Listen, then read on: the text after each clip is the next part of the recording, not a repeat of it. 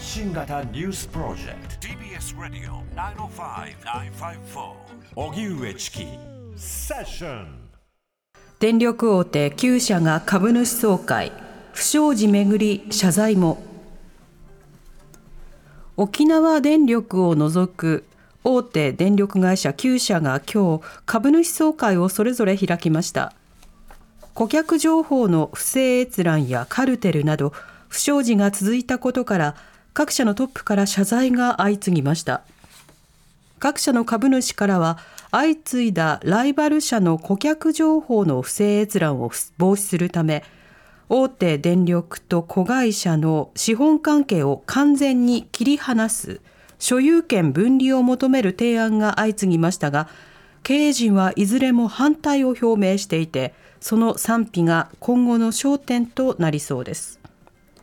そのような中、東京電力は夏頃を予定している福島第一原発の処理水の海洋放出について、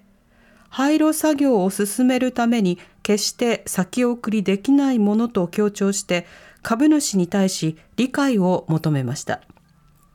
反対を続けている福島県漁連に対しては関係者の理解なしにいかなる処分も行わないとしていますが小早川社長は懸念を払拭し地域の皆様の理解が深まるように努めると述べています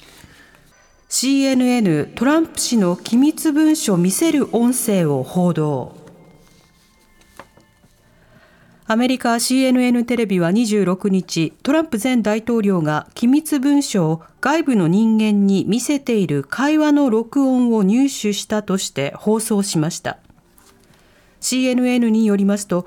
音声はおととし7月に東部ニュージャージー州のトランプ氏所有のゴルフ施設でインタビューした作家の同意を得て録音されたものです。トランプ氏が冗談を言って笑いながらイラン攻撃計画を記した大量の文書を見せる様子が記録されていて、この中でトランプ氏は、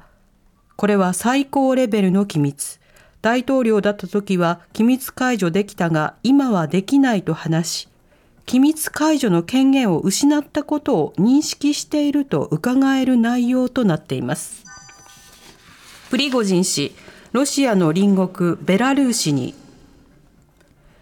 ベラルーシの国営通信社によりますと、ロシアでの反乱後、居場所が分かっていなかった民間軍事会社ワグネルの創設者、プリゴジン氏について、ルカシェンコ大統領が27日、ベラルーシにいることを明かしました。また、反乱当時、プリゴジン氏と電話で協議した際、このまま行けば虫のように潰される、よく考えた方が良いと伝えたことも明らかにしたということです。ベラルーシに来るワグネルの戦闘員については、希望があれば廃止された基地など滞在先を提供する考えを示しました。一方、ウクライナの検察当局などによりますと、27日、ドネツク州にロシア軍のミサイル攻撃があり、これまでに市民4人が死亡しました。生後8ヶ月の子供など47人が怪我をしたということです。被差別部落の地名リストをめぐり高裁判決。被差別部落の地名リストをウェブサイトに掲載し書籍化するのは差別を助長する行為だとして部落解放同盟らがリストの削除や損害賠償を求めた裁判の控訴審判決が今日東京高裁で言い渡されました。一審の東京地裁の判決ではリスト掲載はプライバシーの侵害で違法との判断。今回の判決ではリストの復刻出版禁止やネット上の地名リスト削除を命じる対象を拡大したということです。また、差別されない権利も事実上認められたということです。国会での発言で波紋、柳瀬房子氏が NPO 法人の名誉会長を退任。NPO 法人難民を助ける会の名誉会長を務めていた柳瀬房子氏が名誉会長職を退任していたことが分かりました。柳瀬氏は2005年から出入国在留管理庁の難民審査参与員を務め、